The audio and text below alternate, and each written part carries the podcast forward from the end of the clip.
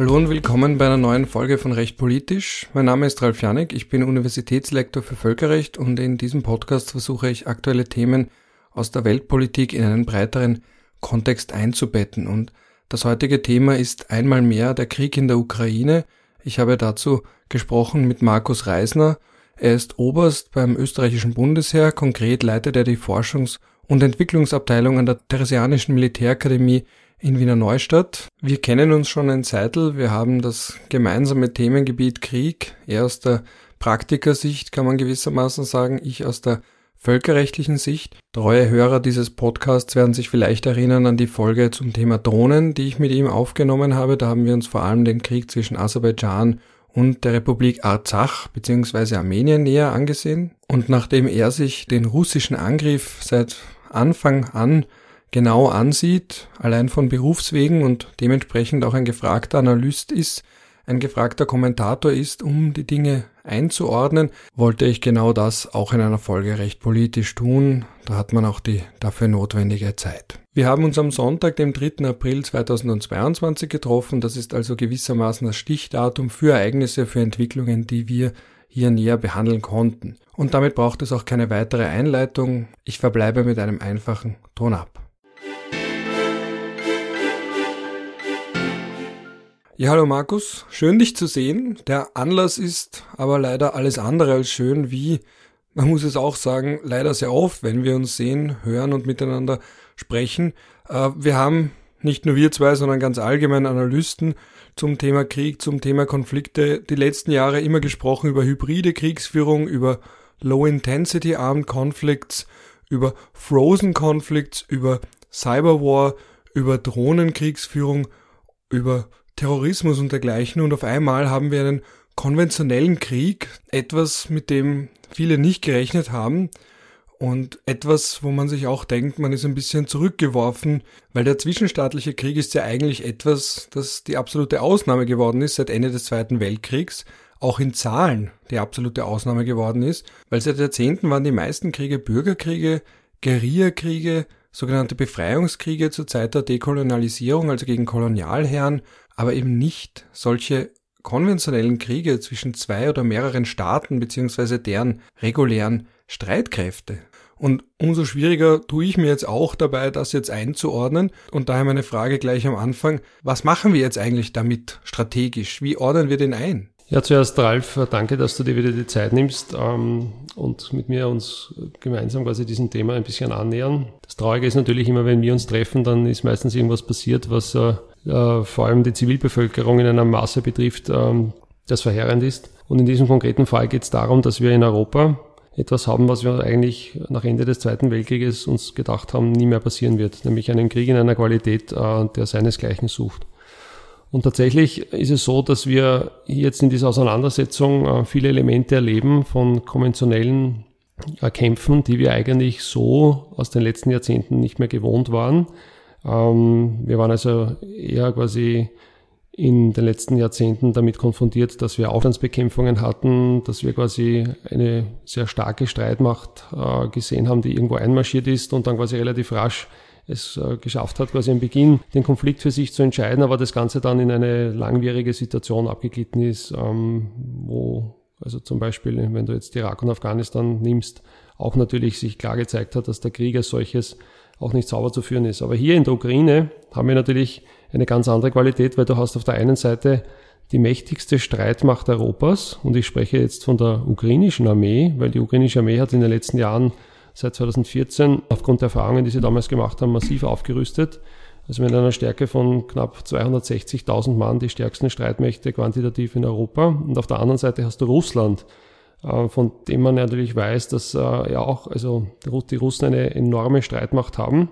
Und diese zwei sind jetzt aufeinander geprallt und setzen da jetzt Waffensysteme ein, die wir in der Qualität so in Europa eigentlich seit Ende des Zweiten Weltkrieges nicht mehr gesehen haben. Und das ist natürlich verheerend, weil was natürlich hier ganz maßgeblich passiert, ist, dass die Zivilbevölkerung ganz massiv zwischen die Fronten gerät und wir leider jetzt auch in den letzten Tagen zunehmend sehen, dass es auch beide Konfliktparteien ähm, das Völkerrecht äh, solches nicht mehr einhalten und dass es, so, es also zu verheerenden Situationen kommt, die sich vermutlich in den nächsten Wochen sogar noch steigern werden. Und was ist jetzt das Neue an diesem Krieg? Weil wir sehen einerseits Panzer, das ist das Klischeebild von einem Krieg, das ist bei vielen, auch bei mir, die erste primäre Assoziation bei dem Wort Krieg. Wir sehen Massenaufmärsche von Armeen gewissermaßen, aber gleichzeitig auch neue Waffentypen. Und insofern ist das, scheint mir, eine Art Mischung aus neuen und alten Kriegen. Genau, was wir jetzt sehen ist, dass ähm, wir natürlich in der Qualität der Kriegsführung alle Elemente haben, so wie sie angedacht waren, sie einzusetzen, vor allem äh, wenn also der Kalte Krieg, also die Zeit vor 1989 quasi tatsächlich einmal heiß geworden wäre, mit Ausnahme von Nuklearwaffen. Aber wir haben also hier massive Kampfverbände, die aufeinander prallen, vor allem also von der russischen Seite quasi gegenüber den Ukrainern. Auf der anderen Seite haben die Ukrainer auch äh, Abwehrwaffen, die sie in die Lage versetzen, den Russen verheerende Verluste, verheerende Verluste beizubringen das ist natürlich, das produziert die Bilder, die wir sofort im Kopf haben, wenn wir quasi jetzt die Kriegsberichterstattung des Konflikts ansehen. Tatsächlich ist es aber so, dass wir alle Elemente auch der modernen Kriegsführung sehen. Ja.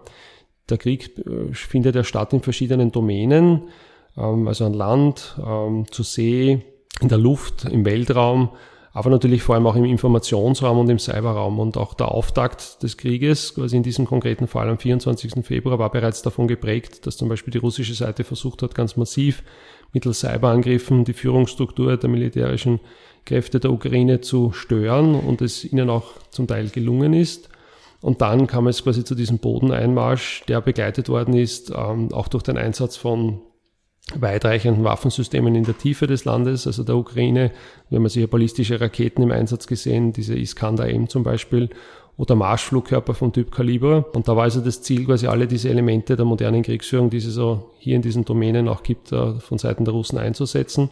Und im weiteren Verlauf des Krieges haben wir zum Beispiel auch jetzt ganz massiv den Einsatz von Drohnen von beiden Seiten, vor allem also auch von der russischen Seite. Das sind Dinge, die uns jetzt auf den ersten Blick gar nicht so auffallen, aber die tatsächlich auf dem Gefechtsfeld auch schon wirklich präsent sind und zum Teil dort auch mittlerweile entscheidend sind. Ja. Man hat vor kurzem gelesen, dass der französische Geheimdienstchef seinen Job verloren hat, weil er diesen Krieg nicht akkurat vorhergesehen hat, im Gegensatz zu seinen Amtskollegen in den USA beispielsweise, also dass er zumindest schlechtere Informationen gegeben hat. Und da ist jetzt natürlich für mich die Frage, kann man sowas überhaupt wissen und wie kann man sowas überhaupt vorhersagen? Also im Nachhinein ja, da können alle sagen, es war doch klar seit dem und dem Jahr, dass sich alles darauf zuspitzen würde, aber überschätzen wir da nicht unser Wissen oder unsere Prophezeiungsfähigkeit ein bisschen oder kann man das wirklich vorhersagen und wenn ja, wie und ab wann? Ja, ich denke, der Schock war, dass wir festgestellt haben, dass wir es wirklich wussten in den frühen Morgenstunden des 24. Februars, nämlich ja zu dem Zeitpunkt, wo dann die russischen Streitkräfte in die Ukraine einmarschiert sind. Man muss also klar sagen, dass also auch alle Analysen, alle Experten immer davon gesprochen haben, dass zwar in dieser modernen Art der Kriegsführung, die wir möglicherweise sehen in der Zukunft, ähm, es durchaus zu Auseinandersetzungen kommen wird, aber nicht in dieser hohen Qualität, wie wir das jetzt gerade sehen, wo also Russland als Aggressor zum wiederholten Male äh, die Ukraine überfallen hat und diesmal also massiv einmarschiert ist.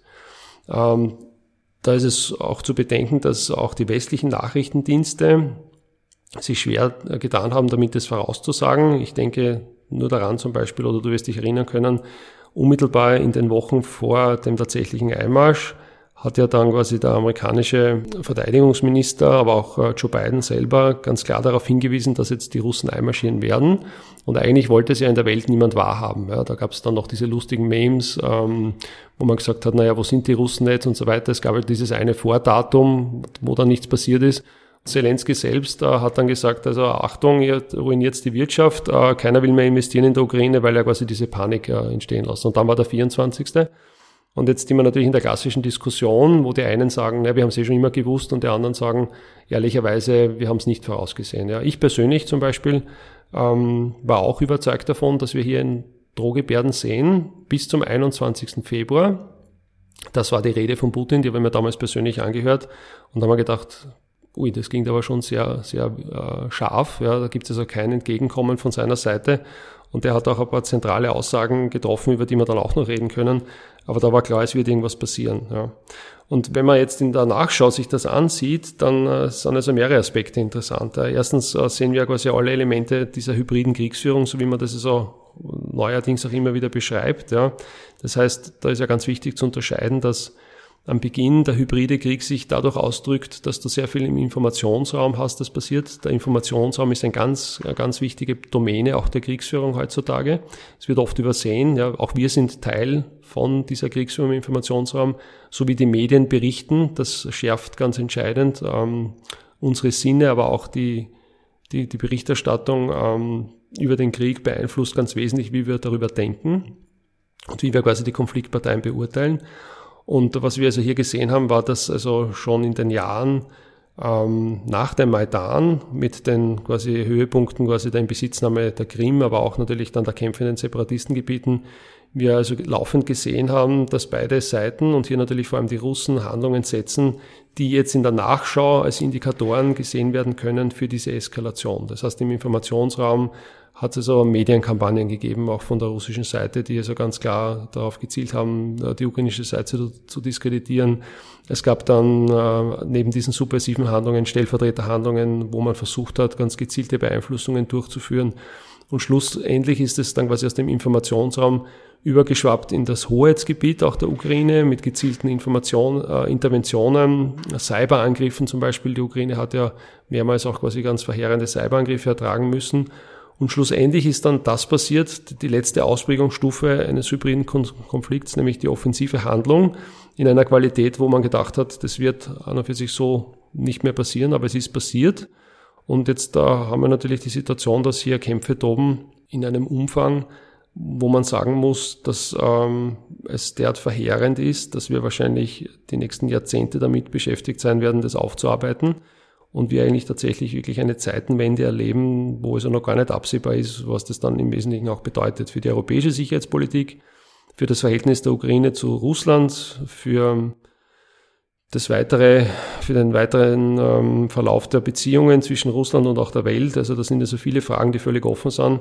Aber das ist halt immer so in der Geschichte, da tritt ein Moment ein, wo uns dann zwar die Historiker in 10, 15 Jahren erklären werden, dass das ganz klar war, dass es genau so gekommen ist, aber jetzt zur Zeit sind wir eigentlich mitten auch im Nebel des Krieges, wo wir nicht wissen, in welche Richtung es sich entwickeln kann. Das Einzige, was wir sehen, ist, dass von Tag zu Tag, von Stunde zu Stunde es immer verheerender wird.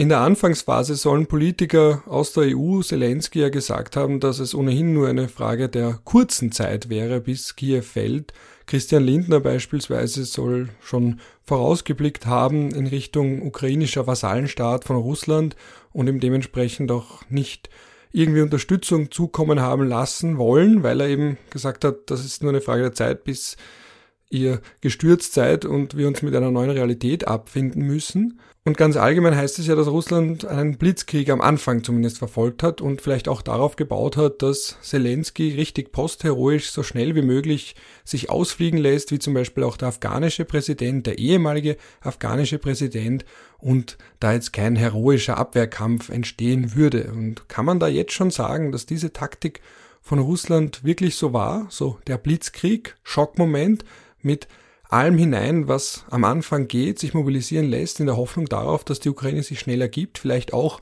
sowas wie bei der Krim, wo es ja, soweit ich weiß, keinen einzigen Schuss gegeben hat, also eben kampfloser Rückzug. Oder ist es sogar dafür noch zu früh, für diese Interpretationen, dass dieser Blitzkrieg nicht funktioniert hat, aber ursprünglich geplant war? Ja, genau. Was wir jetzt da natürlich erleben, ist äh, gerade in diesem Informationsraum der Versuch ähm, der Deutungshoheit, ja, wo natürlich beide Seiten versuchen, das zu beeinflussen. Aus reiner militärischer Sicht und Bewertung kann man aber schon ganz klar ähm, darstellen, wie der Plan gewesen wäre von russischer Seite zum Beispiel. Ja. Ich kann das kurz äh, an, anhand von drei Beispielen äh, darstellen. Das erste ist, dass wir ein bisschen in die Vergangenheit schauen müssen und uns ähnliche Militäroperationen ansehen müssen. Und da fällt zum Beispiel auf, dass wenn wir jetzt zum Beispiel die Interventionen äh, der westlichen äh, Gesellschaft im Nahen und Mittleren Osten ansehen, dass wir zum Beispiel 1991 im Zweiten Golfkrieg eine Streitmacht von 950.000 Soldaten hatten, um damals Saddam Hussein und seine Armee äh, zu stürzen. 2003 waren es 350.000 Soldaten, die einmarschiert sind. Selbst die Sowjetunion, wenn sie interveniert hat, also auch eine entsprechende hohe Anzahl an Soldaten eingesetzt. Dieses Beispiel von Prag 1968, da waren es 500.000 sowjetische Soldaten. Oder zum Beispiel in Afghanistan 1979 waren es also auch knapp 300.000 Soldaten mit allem drum und dran. Und gerade diese beiden Operationen sind auch sehr ähm, richtungsweisend, wenn man betrachtet, was die Russen gemacht haben. Denn in Prag 1968, aber auch in Afghanistan 1979 haben sie versucht, mit einem Enthauptungsschlag rasch eine Entscheidung herbeizuführen. Ja. Übrigens auch etwas, was wir zum Beispiel 2003 im Irak gesehen haben. Da hat man damals auch versucht, mit einem Luftangriff auf das Regierungsviertel in Bagdad Saddam Hussein zu töten, in der Hoffnung, dass quasi damit die Moral der irakischen Streitkräfte maßgeblich äh, geschädigt wird. So, wie hat sich das... Und in Belgrad auch, genau. Genau, die Villa von Milosevic, ja. So, und das ist jetzt natürlich etwas, was wir jetzt auch hernehmen können zur Einordnung dessen, was wir gesehen haben ähm, am Beginn des Konflikts, jetzt beginnen mit 24. Februar. Und da ist eben interessant, ähm, dass in den frühen Morgenstunden des 24. Februars die russischen Streitkräfte versucht haben, eine Luftlandung durchzuführen bei Hostomel. Das ist ein Flugplatz nordwestlich von Kiew. Berühmt ist der Flugplatz dafür, dass dort das größte Transportflugzeug der Welt, die Mira, stationiert wird, war, die so quasi leider jetzt auch zerstört ist. Aber dort haben sie diese Luftlandung durchgeführt mit Hubschraubern, haben sie zwei Kompanien, das sind also circa 300 Soldaten insgesamt da angelandet von der 31. Luftlandebrigade. Und diese Kräfte haben den Flugplatz in Besitz genommen, haben aber bei der Anlandung Verluste erlitten. Es wurden also vier Hubschrauber abgeschossen und das ist jetzt ganz wichtig, weil durch den Abschutz dieser Hubschrauber, durch äh, leichte Fliegerabwehr-Lenkwaffen, die die Russen so nicht erkennen konnten, weil sie haben zwar vorher die ortsfesten Fliegerabwehrstellungen ausgeschaltet mit ihren Marschflugkörpern und Raketen, aber diese Trupps, diese leichten, die haben sie nicht erkennen können. Somit war klar, dass äh, die nächste Phase, die sie eigentlich geplant haben, nicht durchführen konnten und auch das konnte man sehr klar ansprechen. Das war nämlich der Versuch, äh, acht schwere Transportflugzeuge vom Typ IL-76, das sind also richtige große Transportmaschinen anzulanden auf diesem Flugplatz, um diese vorher angelandeten Kräfte zu verstärken und dann gemeinsam rasch in die Stadt Kiew vorzustoßen. Und zwar nicht mit der Absicht, die ganze Stadt in Besitz zu nehmen, sondern vor allem um Symbolik zu schaffen. Also zum Beispiel russische Fallschirmjäger auf dem Maidan oder natürlich der Versuch, quasi Zelensky sofort quasi festzusetzen. Da weiß man ja auch, dass ein tschetschenisches Kommando im Einsatz war, das dann in einen Hinterhalt geraten ist. Aber wenn das geklappt hätte mit diesem Enthauptungsschlag, dann wären wir vielleicht am 24. in der Früh aufgewacht und hätten präsentiert bekommen, Zelensky ist von den Russen gefangen genommen, russische Fallschirmjäger am Maidan und die ganze Sache wäre erledigt gewesen, weil die ukrainischen Streitkräfte quasi aufgrund dieser Situation ähm, sofort sich ergeben hätten. Das hat aber nicht funktioniert. Das Problem war, sie konnten diese schweren Transportmaschinen nicht anlanden, weil eben die Gefahr zu groß ist. Die sind quasi in der Luft abgedreht und sind dann nach Belarus geflogen und sind dann in Gomel gelandet. Das konnte man Open Source gut mitverfolgen. Und die geringen Kräfte der Russen am Flugplatz wurden dann durch einen Gegenangriff der Ukrainer zurückgedrängt und mussten dann warten, bis die russischen Streitkräfte auf äh, dem Landweg äh, anmarschiert sind. Das war also der Moment, wo sie dann über Tschernobyl hereingekommen sind und das hat zwei Tage gedauert, 48 Stunden. Und wie dann die russischen äh, Landstreitkräfte beim Flugplatz angekommen sind, hat man quasi gemeinsam mit den Fallschirmjägern versucht, noch einmal einen Vorstoß nach Kiew hinein durchzuführen. Die Ukrainer waren aber vorbereitet. Sie haben zwei Dinge gemacht. Sie haben einen Fluss, den Irpen, der nordwestlich von Kiew sich befindet, den haben sie aufgestaut durch eine Sprengung des Übergangs des Irpen in den, Dnep in den Dnepr. Damit ist das Wasser in das Flussbett hereingeflossen und hat es unpassierbar gemacht. Und sie haben zwei wichtige Brücken gesprengt. Das heißt, die Russen konnten quasi nicht ähm, über dieses Gelände hinweg angreifen. Und in dem Moment, wo sie quasi gewartet haben, eigentlich, was sie jetzt tun sollen, haben die Ukrainer sie noch mit Mehrfachraketenwerfern angegriffen in Buscha und dieses Spitzenbataillon wurde komplett ausgelöscht. Und damit war das Momentum im Falle von Kiew quasi nicht mehr vorhanden. Das war also der erste klare Indikator und selbst wenn die Russen jetzt sagen, naja, es war ja gar nie unser Ziel, da kann man klar sagen, das stimmt nicht, weil also das sehr in diese Richtung gedeutet hat. Es gibt aber noch zwei weitere Indikatoren. Das eine, das habe ich vorher schon angesprochen, der Kräfteansatz. Wenn man sich anschaut, die Größe der Ukraine und die bereitgestellten Kräfte von russischer Seite, nämlich diese 200.000 Mann, also man sagt zwischen 190 und 200.000 Mann wurden hier quasi bereitgestellt, so sieht man klar, dass die nur in der Lage wären, eine Operation durchzuführen, wo man also nicht mit großem Widerstand gerechnet hat. Ja, wenn wir jetzt wieder das im Vergleich anschauen, zum Beispiel zu den äh, Einmarsch im Irak 1991 und 2003. Das heißt, das ist der zweite klare Indikator, der in diese Richtung deutet. Und der dritte Indikator, den man auch nennen kann, ist die Art und Weise, wie sie einmarschiert sind. Sie haben nämlich versucht, am Beginn, also in den ersten Stunden, in der Einsatzführung vorsichtig vorzugehen. Sie sind also rasch über die Grenze. Da gab es also schon Mützeln mit den ukrainischen Streitkräften. Sie sind aber schmal und tief über die Grenze und haben versucht, so schnell wie möglich in das Land vorzustoßen, um wichtige Drehscheiben und Verkehrsknotenpunkte in Besitz zu nehmen. Ah, das hat auch funktioniert. Der Vormarsch am Beginn war relativ rasch, bis dann eben der ukrainische Widerstand da quasi sich geregt hat. In einer Art und Weise, die auch interessant ist, über das können wir dann auch noch im Detail reden, warum die Ukrainer da so erfolgreich waren.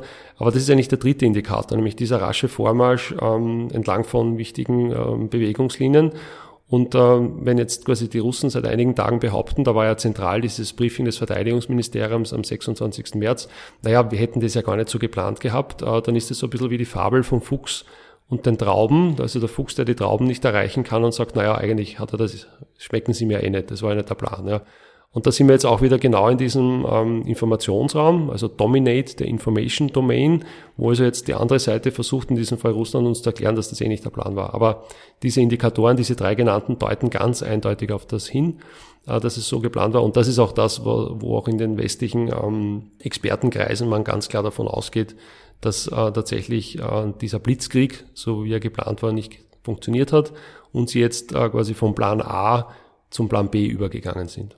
Stichwort Informationsdomain. Also ich als eifriger Twitter-User bzw. Twitter-Süchtler habe unzählige Threads gelesen von Experten, die jetzt auf einmal aus allen Erdlöchern hervorsprießen, die darüber schreiben, was die Russen logistisch falsch gemacht haben, dass die russische Armee korrupt sei, dass die Kampfmoral niedrig sei, dass es zu Dissertationen gekommen ist, dass die Panzer und andere Fahrzeuge nicht ordnungsgemäß gewartet wurden. Deswegen ist da beispielsweise die Luft ausgegangen bei Reifen von manchen Vehikeln, ähm, dass die Verpflegung fehlt, dass logistisch ganz viele Fehler gemacht werden, dass diese Kolonne dann da im nirgendwo stecken bleibt und sogar angegriffen wird und dass das alles ganz massive Fehler seien. Und andererseits lese ich dann aber auch, dass viel von dem, was wir hier sehen, unter Anführungsstrichen normal ist. Also weil das eben so ein derartig logistisch umfangreiches und komplexes Unterfangen ist. Und da frage ich mich dann als Laie, wie soll man das beurteilen? Weil wir haben alle so eine Art Bias natürlich, dass wir denken, bei negativen Nachrichten über die russische Armee werden die schon stimmen. Bei positiven denkt man sich, das ist Propaganda.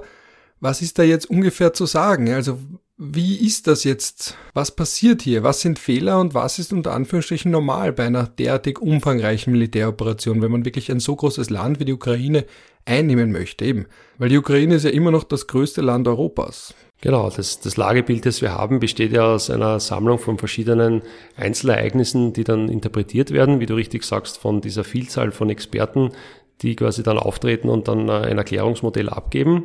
Du darfst auch nicht vergessen, dass nicht wenige der Experten auch ganz gezielt versuchen, quasi hier in diesem Informationsraum in eine Richtung quasi die Dinge zu interpretieren, dass es zum Vorteil der einen oder anderen Seite geschieht. Bei uns ist es natürlich jetzt in diesem konkreten Fall im Wesentlichen die ukrainische Seite, wo wir ja den Eindruck haben, es läuft also sehr gut aus ukrainischer Sicht und äh, die russische Armee ist ja eine Ansammlung von im Prinzip uh, unfähigen Verbänden, die so hier schwerste Probleme haben und quasi eigentlich es ein Wunder ist, dass die überhaupt über die Grenze gekommen sind. Das ist natürlich nicht ganz richtig. Ja. Der Punkt ist, man muss jetzt wieder im Detail äh, sich die Mühe machen und all diese Videos analysieren und versuchen wirklich holistisch betrachtend sich ein Lagebild äh, selbst zu verschaffen, das dann quasi entsprechend gepaart mit militärischem Wissen einem ganz klar einer Bewertung auch treffen lässt. Also ich gebe jetzt quasi wieder die Bewertung, so wie wir sie getroffen haben. Und ich denke, das ist also sehr plausibel und wird auch durch viele gestützt. Ähm, gehen wir noch einmal zurück in diese ersten Stunden des 24. Februar. Also ich habe schon erklärt, es hat versucht, den Versuch gegeben, diese Luftlandung durchzuführen. Das hat nicht funktioniert. Man hat mit den im Anbetracht quasi der Größe des Landes geringen Kräfteansatz von 200.000 Mann an vier Fronten gleichzeitig äh, den Einmarsch begonnen. Und zwar in der Absicht, schnell und tief vorzustoßen. Äh, man hatte so quasi den sogenannten ähm, Angriff zum Durchbruch geführt. Äh, das heißt, es waren also Kämpfe entlang der Grenze im Ausmaß von zum Teil wenigen Stunden oder ein, zwei Tagen und ist dann quasi, nachdem man hier durchgebrochen ist, zum, zur sogenannten tiefen Operation übergegangen. Das heißt, man hat versucht, rasch in das Land vorzustoßen. Das Ziel der Russen war es dabei, die Städte links und rechts liegen zu lassen, zum Beispiel Sumi oder Kharkiv oder Tscherniv, um also nicht hier aufgehalten zu werden, sondern es rasch quasi eine Entscheidung in der Tiefe zu suchen. So, und jetzt kommt das Interessante an dieser Sache. Und da muss man den Konflikt ein bisschen auch von früher her betrachten, weil 2014 also nach der Inbesitznahme der Krim, kam es ja am 24. August 2014 am ukrainischen Nationalfeiertag delikaterweise bereits damals zum tatsächlichen Einmarsch der russischen Streitkräfte in den späteren Separatistengebieten. Und da ist ganz interessant zu betrachten, wie damals die ukrainische Armee gekämpft hat. Die ukrainische Armee hat 2014 versucht, quasi das Überschreiten der Grenze durch die russischen Truppen bereits in Grenznähe aufzuhalten. Das heißt, sie haben also versucht, sich den russischen Streitkräften entgegenzustellen. Die Russen haben sie dann massiv mit Artillerie beschossen und haben sie aufgrund des Geländes zum Teil in der Tiefe umfasst. Das heißt, es gab zum Beispiel zwei größere Kessel, also Kessel ist quasi die Einschließung von ukrainischen Verbänden in Ilovaisk und Debaltsevo im Verlauf dieser Kämpfe, wo signifikante Mengen ukrainisches, äh, ukrainischer äh, äh, Ausrüstung, Material und Soldaten quasi eingeschlossen worden sind und zerschlagen. Und die Ukrainer haben aus diesen Erfahrungen gelernt und sie haben also jetzt quasi dem russischen Einmarsch im Prinzip ganz anders beantwortet als damals. Was haben sie jetzt gemacht? Sie haben beim Überschreiten der Grenze durch die russischen Truppen diese punktuell beschossen durch Artillerie, haben sie aber dann im Prinzip in das Land hineingelassen. Das hat man sehr schön gesehen in den äh, ersten Tagen des Vormarsches, wo ja die, der Vormarsch der Russen zum Teil sehr enorm war. Das ist uns so nicht aufgefallen, weil wir natürlich, wenn wir auf das Land gesehen haben und dann quasi diese kleinen roten Pfeile, die so überall hereingekommen sind, dann ist uns das aufgrund der Größe des Landes nicht groß vorgekommen. In Wirklichkeit waren das aber zum Teil 30, 40 Kilometer in, in den ersten Tagen zum Teil. Das heißt, die sind also wirklich da mit hoher Geschwindigkeit durchs Land gerauscht zum Teil. Das war deswegen möglich, weil die Ukrainer sie hereingelassen haben und dann an günstiger Stelle erst im Rahmen von Hinterhalten oder auch gezielt mit mechanisierten Verbänden angegriffen haben. So, und jetzt kommt. Es war so, dass diese erste Staffel der russischen Streitkräfte zwar rasch vorangekommen sind, aber nach einer gewissen Zeit, in diesem konkreten Fall war das genau nach fünf Tagen, mussten die natürlich halten und mussten sich quasi reorganisieren im Sinne von verpflegen, auftanken, Munition äh, wieder neu beladen und so weiter und so fort. Und das hat man sehr gut gesehen, dass am fünften Tag des Konflikts es zu dieser Pause kam und dass jetzt eigentlich der Fall gewesen wäre, dass die Versorgungskonvois, die diesen vormarschierenden Truppen gefolgt sind, aufgeschlossen hätten und dann wäre diese Reorganisation passiert, also dieses äh, Aufmunitionieren und so weiter und so fort. Das Problem aber ist, sie sind nicht gekommen. So, warum sind sie nicht gekommen? Weil die Ukrainer auf sie gewartet haben. Das heißt, die Ukrainer haben die Russen hereingelassen und haben dann begonnen, nach ein paar Tagen die Versorgungskonvois anzugreifen. Kurze Laienzwischenfrage, warum sind die nicht immer gemeinsam unterwegs? Weil das natürlich aufgrund der, der Art und Weise der Einsatzführung äh, so nicht möglich ist. Das heißt, du hast die Kampfverbände, die relativ rasch vormarschieren und denen folgen dann quasi diese Logistikeinheiten, die zum Teil auch äh, langsamer sind und man trifft sich dann quasi in einer gewissen Distanz und dort wird dann quasi diese Versorgung durchgeführt. Und hier in diesem konkreten Fall war es so, und es gilt vor allem für den Norden und für den Osten, dass quasi die ukrainischen ähm, Streitkräfte und hier vor allem die Spezialkräfte, aber auch die Nationalgarde, die haben sich quasi überrollen lassen von den Russen und haben dann auf die Versorgungskonvois gewartet und haben die angegriffen. Die waren nur leicht gesichert, also das waren zum Beispiel ein typischer Versorgungskonvoi Betriebsmittel, das sind also zehn Tanklastwagen und vorne und hinten ein Fahrzeug zur Sicherung oder eigentlich zur Verkehrsleitung.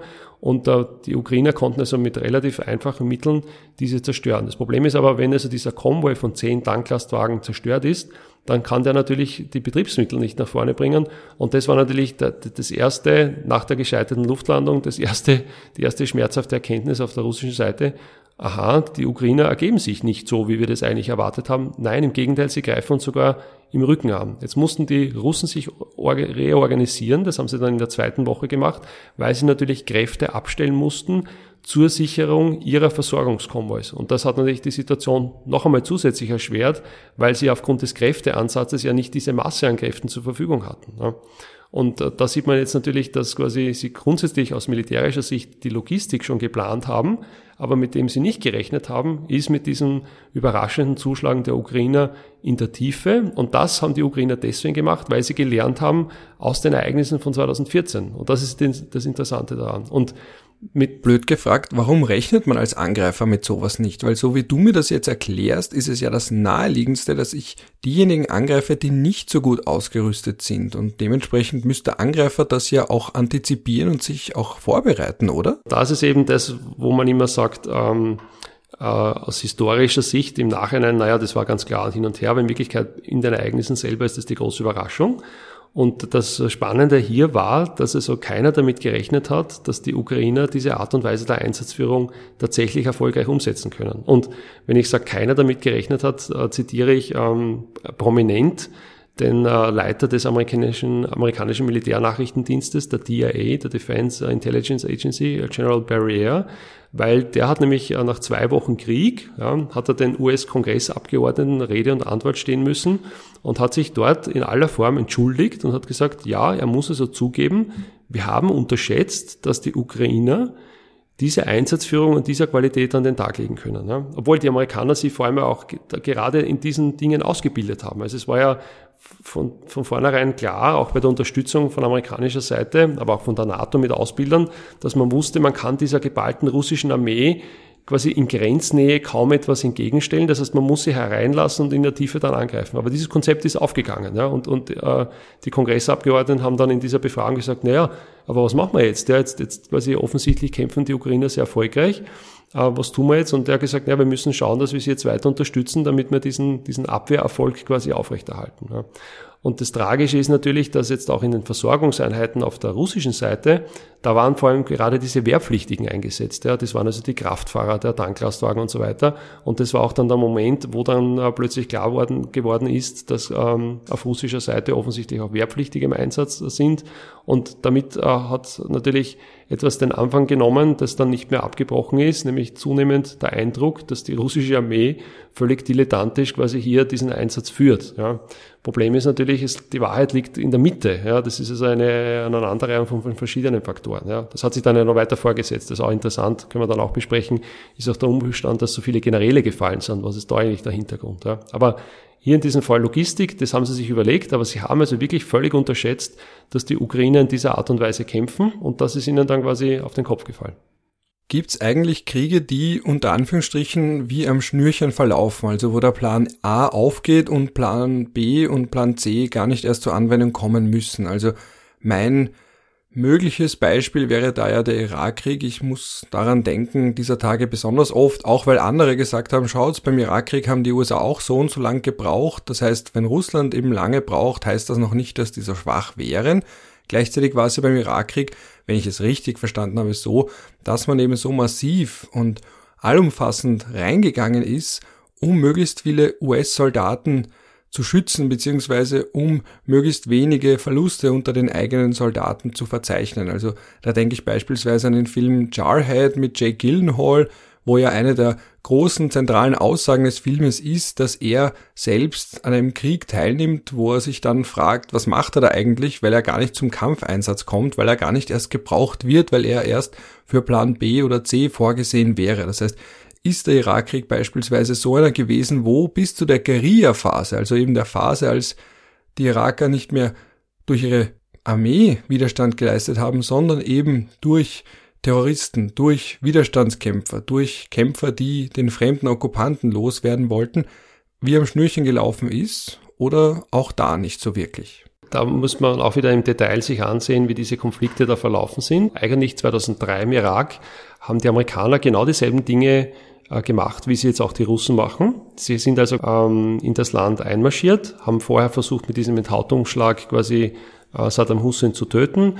Das hat nicht funktioniert und sind dann quasi im Prinzip sind sie durch die, durch die Wüste gefahren mit zwei Angriffsachsen quasi und haben versucht, rasch Bagdad zu erreichen, haben dann quasi in Bagdad äh, die Verteidigungsstellungen der Irak in der Tiefe angegriffen, haben die Iraker aber auch ganz gezielt äh, mit psychologischer Kriegsführung bearbeitet, haben zum Teil die Kommandeure bezahlt, die dann quasi ihre Verbände ähm, nicht mehr führen, geführt haben.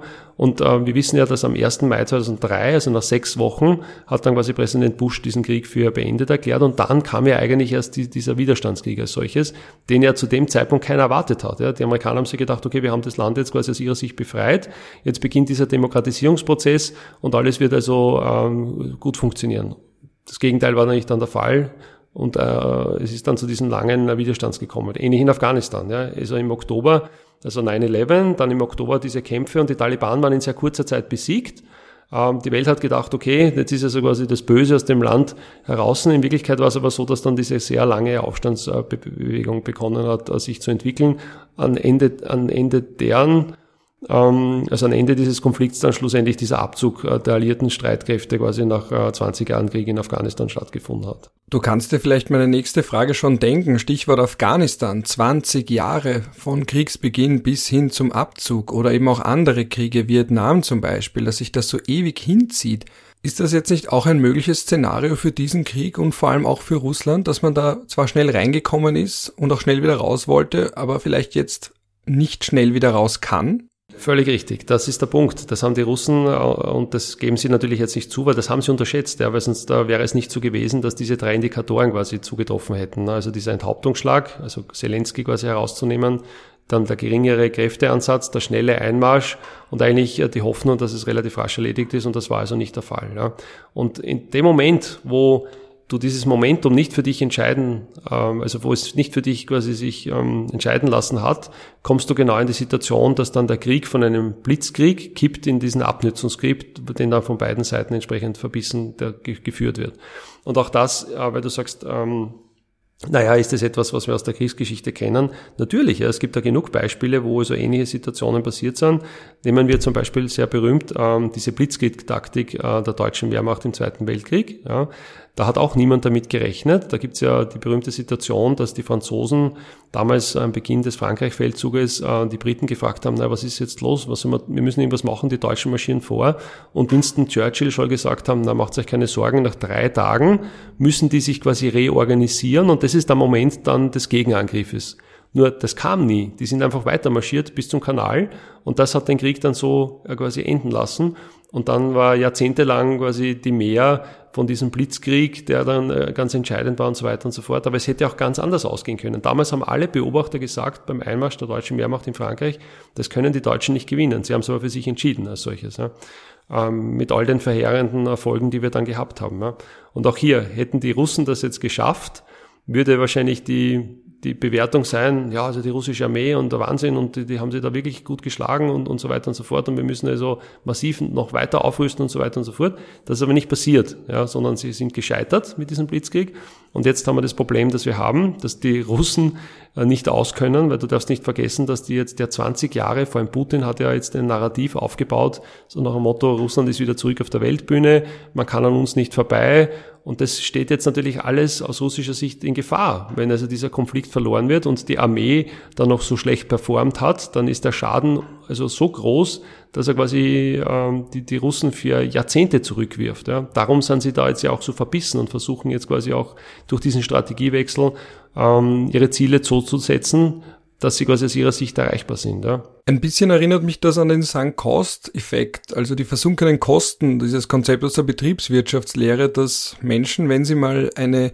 Business-Idee haben, daran festhalten, koste es, was es wolle, weil sie einfach daran glauben und schon so viel Geld dafür ausgegeben haben, so viel Geld reingebuttert haben in, sagen wir, diese eigene Bar, um so ein Klischee zu bemühen, oder was weiß ich, irgendein Geschäft, das ganz tolle T-Shirts hat oder was auch immer. Und da eben schon so viel Geld reingebuttert haben, dass sie irgendwann wieder zurückhaben wollen, dass sie sich nicht damit anfreuen wollen mit dem Gedanken, dass dieses Geld einfach weg ist und auch nicht wiederkommt, aber dass man daran festhält, weil man eben sagt, man möchte nicht alles umsonst eingesetzt haben, nicht alles umsonst ausgegeben haben. Genau.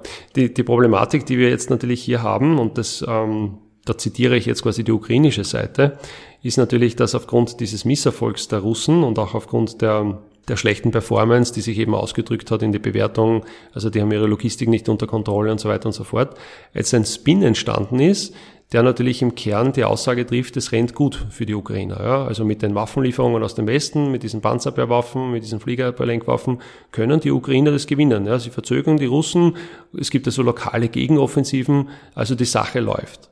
Das Problem ist aber natürlich, das Gegenteil ist der Fall, ja, denn äh, sie haben es zwar geschafft durch diese sehr kluge Taktik, äh, die Russen quasi am Beginn entscheidend äh, zu schwächen und sie auch quasi dazu zu zwingen, sich zu reorganisieren und sie haben sie auch verzögert und sie haben auch ihnen massive Verluste beigebracht. Aber das Problem ist, dass die Ukrainer, wollten sie jetzt quasi ihr Land wieder zurück in Besitz nehmen, natürlich jetzt massive Unterstützung brauchen werden. Und das sagen sie auch selber. Also Zelensky sagt ja, also wenn ihr wollt, dass wir unser Land wieder zurückerobern, dann unterstützt uns quasi mit Panzern, mit Flugzeugen, mit Fliegerabwehrsystemen und so weiter und so fort. Sonst äh, schaffen wir das nicht. Ja. Du darfst nicht vergessen, dass zwischen 22 und 25 Prozent des Staatsgebiets eigentlich von den Russen äh, in Besitz genommen worden sind. Ich, ich, rede jetzt nicht von der Kontrolle, ob sie das quasi alles unter Kontrolle haben, aber auf jeden Fall in Besitz genommen. Das ist also ein, eine Fläche, die ist so groß wie Österreich, das darf man nicht vergessen. Und jetzt geht es darum, wenn die Ukrainer diesen Konflikt für sich entscheiden wollen, dann müssen sie das quasi wieder selbst in Besitz nehmen. Und das ist das Schwierige. Wir sehen jetzt zwar, dass die Russen sich in Teilbereichen zurückziehen, aber selbst das ist jetzt nicht überraschend. Sie versuchen sich jetzt quasi anzupassen an die Situation. Sie haben also gesehen, der Enthauptungsschlag hat nicht funktioniert. Wir haben also schwere Probleme gehabt mit der Sicherung unserer Logistikeinheiten. Wir können nicht gleichzeitig an vier verschiedenen Fronten angreifen. Also wir können nicht bei Kiew, bei Kharkiv, quasi an der Kontaktlinie und im Süden angreifen. Das heißt, wir müssen ein, ein, Schwergewicht bilden.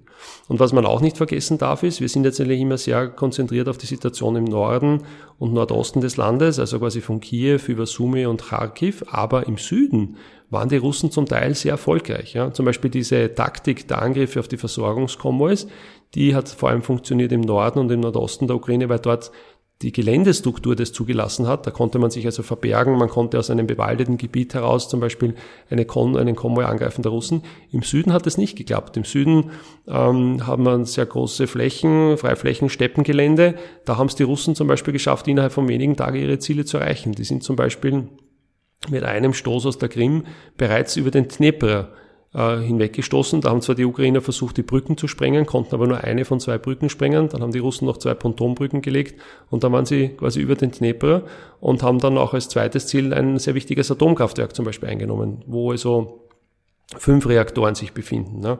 Und äh, was auch nicht vergessen werden darf, ist, dass bei dem einen Vorstoß es gelungen ist, den berühmten Nord-Krim-Kanal in Besitz zu nehmen. Der Kanal, der ja schon seit Jahren ein Thema war, weil die Ukrainer 2014 durch die Sprengung des Kanals äh, verhindert haben, dass äh, Frischwasser, quasi Süßwasser aus dem Dnepr auf die Krim fließt. Und das haben die Russen quasi innerhalb von 48 Stunden in ihrem Sinne entschieden. Und das sind natürlich Erfolge, die sie auch äh, verkaufen der Bevölkerung. Das kriegen wir gar nicht so mit, weil wir ja natürlich nicht on the other side of the hill schauen.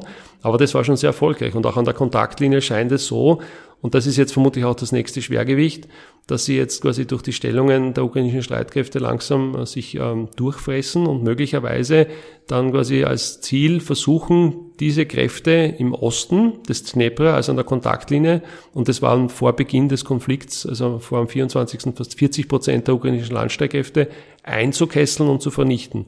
Und ich denke, dass äh, das jetzt das Hauptziel sein wird, dass sie versuchen, in den nächsten vier Wochen zu erreichen. Warum in den nächsten vier Wochen? Weil es steht der Tag des Sieges vor der Tür, der 9. Mai der immer groß gefeiert wird in Russland, auch mit einer Militärparade in Erinnerung quasi an den großen Vaterländischen Krieg. Und ich glaube, Putin steht jetzt sehr unter Druck, bis zu diesem Zeitpunkt mit seinen Streitkräften ein Ergebnis zu erzielen, das er dann auch der Bevölkerung verkaufen kann.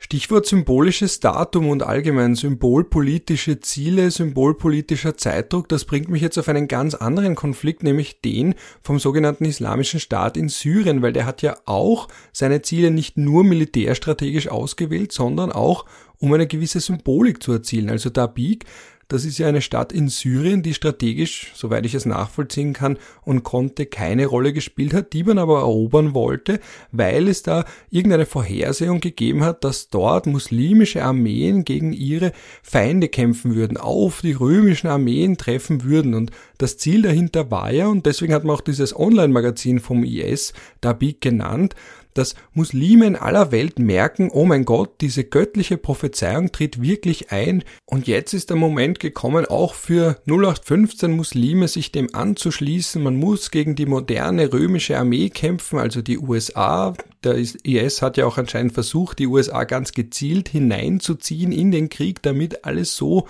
eintritt wie in diesen göttlichen Prophezeiungen, eben um eine Art Massenmobilisierung, und da spreche ich wirklich jetzt nicht nur von Tausenden, sondern von Hunderttausenden, vielleicht sogar Millionen Muslimen, die erkennen, dass die Prophezeiung wirklich eintritt und es deswegen jetzt der soweit ist, dass sie sich diesem Kampf anschließen müssen. Das klingt natürlich vollkommen absurd, aber gerade bei ideologischen Akteuren kann das nun mal eine eigene Ratio haben, dass man eben bis zuletzt oder von Anfang an darauf baut, dass es so einen Massenmobilisierungseffekt geben könnte.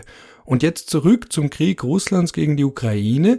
Das ist ja auch jetzt ein symbolpolitisches Datum, das der Ukraine, die ja um ihr Überleben kämpft, na no na, nicht so wichtig ist und das kann man ja vielleicht dann auch strategisch nützen, wenn man weiß, dass Russland hier gezielt darauf hinarbeitet, auf den 9. Mai, auf das Gedenken zum großen Vaterländischen Krieg und dass man jetzt sagt, wenn die so einen Zeitdruck haben, dann kann die Ukraine darauf spekulieren und das entsprechend in ihre strategischen Planungen einbauen. Verstehe ich das richtig? Das ist natürlich, der 9. Mai ist jetzt quasi eine, ein interessanter Aspekt, den man quasi jetzt in die Bewertung mit einbeziehen muss. Vor allem, weil ja jetzt es vor allem darum geht, quasi jetzt vom Übergang vom Blitzkrieg in diesen Abnützungskrieg die eigene Bevölkerung zu mobilisieren. Und das Interessante ist ja, die russische Seite investiert ja nichts quasi, um den Westen zu überzeugen. Ja, diese Zielgruppe ist quasi aus russischer Sicht verloren. Aber sie investieren ganz massiv natürlich in die Schaffung der eigenen Narrative, die der Nährboden sind für die Weiterführung des Krieges. Also das, da hört man sehr ganz, äh, sehr stark quasi, wenn du in die russischen Staatsfern, in die russischen Staatsmedien schaust oder in die sozialen Netzwerke. Also dieser Eingriff aus dem Westen auf Russland. Ja, es geht also nicht um Putin, es geht um uns, es geht um das Land wir sollen alle zerstört werden. Das ist das, was der Westen möchte. Ja. Denkt an die Zeit im 19. Jahrhundert, Napoleon, denkt an das 20. Jahrhundert, Nazi-Deutschland hat Russland überfallen. Diese Narrative kommen hoch und man hört ja auch, dass in den Umfragen zum Teil, natürlich jetzt kann man sagen, das kommt aus einem totalitären Regime, aber ich glaube, der Trend, der stimmt, dass die Zustimmung zu Putin paradoxerweise ja sogar ansteigt, weil also die Russen jetzt quasi genau sich in diesen Narrativen finden, die so bedeutungsvoll sind. Und darum ist jetzt auch quasi der 9. Mai interessant, weil dann an diesem symbolischen Tag man etwas präsentieren kann. Und was ist natürlich jetzt die Herausforderung für die russische Seite? Der Blitzkrieg ist gescheitert, auch wenn sie uns jetzt was anderes sagen, aber es ist so, weil die Indikatoren dafür sprechen. Und jetzt müssen sie sich überlegen, wie kann ich jetzt mit diesen Kräften, die ich habe, und trotz der schweren Verluste, also von diesen 200.000 Mann, ist ja auch eine signifikante Anzahl von Soldaten gefallen oder verwundet worden. Es gibt ja diese Zahl von bis zu 10.000, wahrscheinlich sogar höher, die durchaus realistisch erscheint, weil du brauchst nur in die sozialen Netzwerke schauen, was da jetzt plötzlich an Todesanzeigen in Russland geschaltet werden. Das ist schon ein Indikator. Aber sie müssen jetzt natürlich äh, sich da überlegen, wie komme ich jetzt aus diesem Schlamassel heraus? Und das Erste, was man tut aus militärischer Sicht, ist, wenn man quasi gleichzeitig an allen Fronten angegriffen hat, ist, dass man Teile konsolidiert. Das sehen wir jetzt zum Beispiel in Kiew. Also der Erfolg der Ukrainer war nicht, weil sie quasi die Russen im Kampf zurückgedrängt haben. Nein, die Russen haben quasi dieses Gelände aufgegeben und die äh, Ukrainer sind quasi nachgerückt. Also das ist das Ergebnis eigentlich. Ja. Das heißt, sie haben sich in Kiew zurückgezogen. Das gleiche sehen wir quasi auch äh, bei Tscherniv, aber auch Sumi und äh, Kharkiv.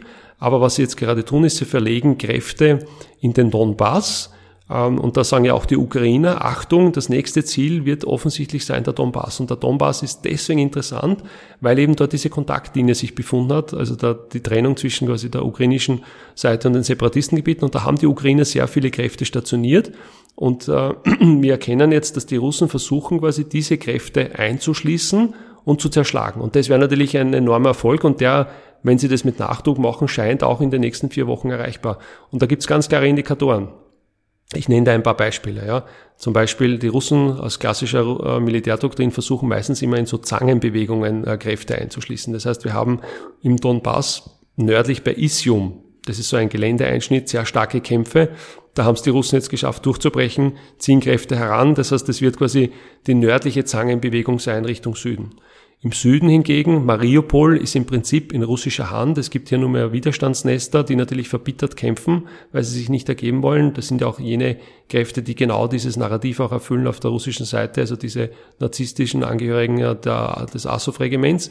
Aber diese Kräfte dort, ähm, die von den Russen eingesetzt werden, braucht man nicht mehr in dieser hohen Ausprägung für diese Widerstandsnester. Das heißt, man kann Kräfte freistellen, die aus dem Süden Richtung Norden angreifen können. Das wäre also diese südliche Zange.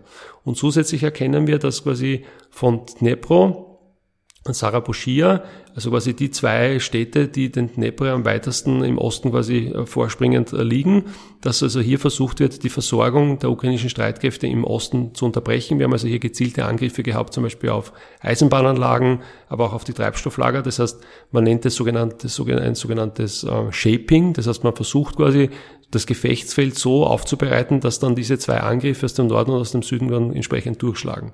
Und auch nicht vergessen dürfen den Süden selber, weil dort haben ja die Russen was Wichtiges geschafft. Was ganz entscheidend ist, auch zu verstehen, denn wie auch immer die Situation sich entwickelt, es gibt eine starke Verteidigungslinie in diesem Land und das ist der Dnepr und den haben die Russen an zwei Stellen überschritten, nämlich einmal bei Kiew, wobei da ziehen sie sich zurück, aber auch einmal bei Kherson. Und da sehen wir, dass es quasi am Westufer des Dnepr den Versuch gibt, quasi weiter vorzustoßen, womit sie in der Tiefe von Dnepr und Saraposchia wären. Das heißt also auch zusätzlich noch dieses Abschneiden der ukrainischen Truppen im Osten gewährleisten könnten. Und wenn jetzt es tatsächlich gelingen sollte, die ukrainischen Streitkräfte dort einzukesseln und zu vernichten, dann wird es von russischer Seite als massiver Sieg äh, präsentiert werden, gepaart mit dem Umstand zu sagen, naja, wir haben es ja eh nur auf den Süden und den Südosten abgesehen. Also es ginge eh nur immer um den Donbass. Kiew war ja nur eine Finte. Tscherniv oder auch Charkiw waren ja nur Finten im Wesentlichen. Und das ist dann das Narrativ, das die Russen spielen werden, ähm, in der Hoffnung quasi, die anfänglichen Verluste und die Demütigung quasi damit zu überstrahlen. Wenn wir schon beim Osten sind, jetzt hört man immer wieder von Intellektuellen, die zu allem was zu sagen haben, eben gerade noch zum Coronavirus, jetzt dann natürlich auch zum Ukraine-Krieg. Ich denke da vor allem an Richard David Brecht, aber auch an den Gastkommentar von Franz Sobel im Standard, die sagen, naja, die Ukraine solle sich doch besser ergeben, weil dadurch wird Blutvergießen beendet. Es ist vielleicht nicht gerecht, aber es ist zumindest friedlich. Und Frieden ist ja das, was wir immer noch in unserem westlichen Verständnis, in unserem westlichen Weltbild als das hochrangigste oder eines der hochrangigsten Güter betrachten. Und jetzt ist meine Frage militärstrategisch, nicht humanitär, nicht gerechtigkeitsphilosophisch, nicht völkerrechtlich, auch nicht menschenrechtlich. Ist das überhaupt eine Option? Oder ist es nicht vielmehr so, dass wenn die Russen mal im Osten sind, sie auch jederzeit sich den Rest der Ukraine einverleiben könnten und es damit kein echter Frieden ist, sondern nur ein scheinbarer Frieden, der letztlich dazu führt, dass die Ukraine weiterhin permanent bedroht ist, wenn sie jetzt wirklich den Osten aufgibt. Naja, entscheidend ist, glaube ich, auch ein bisschen zu betrachten, noch einmal diese Rede vom 21. Februar, die damals Putin gehalten hat. Ja. Und äh, ich finde, in dieser Rede waren sehr viele Aussagen drinnen, die ein bisschen eine Idee geben, was dann vielleicht jetzt nicht mehr, aber vor allem der ursprüngliche Plan gewesen sein muss. Und der Putin hat da drei wesentliche Aussagen getroffen, die aus meiner Sicht sehr wichtig sind. Die erste Aussage, und die ist ganz entscheidend, ist, dass er der Ukraine jede Staatlichkeit abgesprochen hat. Also er hat gesagt, und das hat er über Minuten hat er das ausgebreitet, also die Ukraine ist ein Kunstgebilde, erfunden von Lenin, und die hatte sogar keine eigene Geschichte. Die Ukrainer sind eigentlich Russen. Ähm, und das ist ein Zustand, der unerträglich ist, so wie er jetzt quasi sich darstellt. Also da, da war also kein Raum für einen Kompromiss. Das Zweite, was er gesagt hat, ist, ähm, er möchte nicht, er hat es ja sehr drastisch ausgedrückt, er hat gesagt, ein Messer an den Hals, dass man quasi Russland ein Messer an den Hals hält, indem man zum Beispiel Atomraketen äh, oder andere Raketen auf dem ukrainischen Staatsgebiet äh, stationiert, als Folge einer NATO-Mitgliedschaft der Ukraine. Er hat gesagt, das ist auszuschließen, das lässt er nicht zu. Womit also klar ist, wenn das der Fall ist, dann muss signifikant Gelände der Ukraine im Besitz der Russen sein, um diese Stationierung ausschließen zu können, ja, wenn also nicht andere Rahmenbedingungen wie Verträge oder sonstiges das gewährleisten. Und das Dritte, das auch interessant ist, er hat äh, eigentlich gesagt, es ist schade, dass es die Sowjetunion so nicht mehr gibt, weil die Sowjetunion war ein Garant für Frieden und quasi eine Entwicklung äh, ohne Konflikte. Und seit die Sowjetunion zerfallen ist, also herrscht Agonie und das muss also wieder hergestellt werden. Und ich denke, diese, dieser Benchmark von Seiten äh, Putins, den muss man jetzt auch ein bisschen mit hineinziehen in die Beurteilung, die wir jetzt sehen.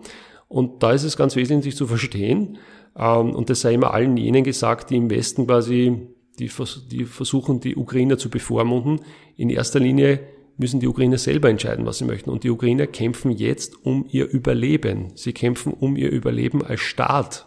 Also die Frage stellt sich gar nicht, ob es da quasi jetzt äh, Kompromisse geben kann oder nicht in der jetzigen Situation, sondern aus jetziger Sicht kämpft die Ukraine um ihr Überleben. Und das, das drückt auch Zelensky und auch sein Beraterstab immer wieder aus. Sie sagen, wir wollen, dass die Ukraine als Staat weiter besteht und auch einen fixen Bestandteil hat, zum Beispiel im Rahmen der Europäischen Union in der EU. Und es ist halt sehr vermessen, wenn dann der Westen sagt, naja, ihr müsst euch mit den Russen irgendwie einigen. Das Problem ist ja auch, wenn wir diese Einigung erzielen, heißt ja das möglicherweise, dass die Russen dann ja sehen, na, es funktioniert ja, wir kommen ja damit durch und dann vielleicht sich das nächste Ziel setzen. Das ist natürlich jetzt alles sehr leicht gesprochen, hier da jetzt quasi am, am, im, im Warmen und am Schreibtisch, während quasi in der Ukraine täglich Menschen sterben und je verbitterter und verbissener die Konfliktparteien miteinander umgehen, desto tragischer die Ereignisse am Boden sind. Ja. Aber ich denke, man muss das sehr wohl verstehen aus der ukrainischen Sicht und ähm, ich habe ja auch schon viel mit Ukrainern gesprochen. Letztes Jahr war ich Kontingenzkommandant im Kosovo des österreichischen Kontingents und in meiner internationalen Funktion hatte ich auch einen Zug ukrainischer Pioniere unter meinem Kommando und da haben wir sehr oft äh, über die Diskus äh, diskutiert und auch über die Situation im Donbass gesprochen und die Soldaten und auch Offiziere haben gesagt, wir wollen auch Teil der EU sein. Ja? Wir wollen auch frei entscheiden können, ob wir zum Beispiel der NATO beitreten oder nicht. Ja? Und das muss man äh, anerkennen. Das ist einfach der Fall. Ja? Man kann also nicht zu den Ukrainern sagen, tut uns leid, aber damit es uns im Westen nicht so schlecht geht, müsst ihr hier bitte mit den Russen arrangieren im Wesentlichen. Ja. Das wäre ja vermessen und überheblich als solches. Ja. Und das ist die Situation, die wir haben. Und wir haben natürlich die Frage, wie geht das jetzt weiter? Wir haben für uns ja fünf Szenarien entwickelt, die möglicherweise. Jetzt muss ich doch noch einmal nachhaken. Und zwar rein hypothetisch und militärstrategisch gedacht. Lässt sich der Osten von der Ukraine überhaupt so herauslösen, beziehungsweise sich dort eine Grenz, quasi Grenzlinie schaffen, die der Ukraine echte Sicherheit, also dem, der Rumpf-Ukraine oder der Rest-Ukraine echte Sicherheit geben kann? Oder ist das ohnehin nicht möglich, weil der Osten damit ein permanentes Einfallstor bleiben würde für einen potenziellen russischen Nachangriff sozusagen, wo man sich den Rest der Ukraine auch noch einverleibt, nachdem man sich neu konsolidiert hat und dann in ein paar Jahren sagt, so, jetzt vollenden wir das Werk.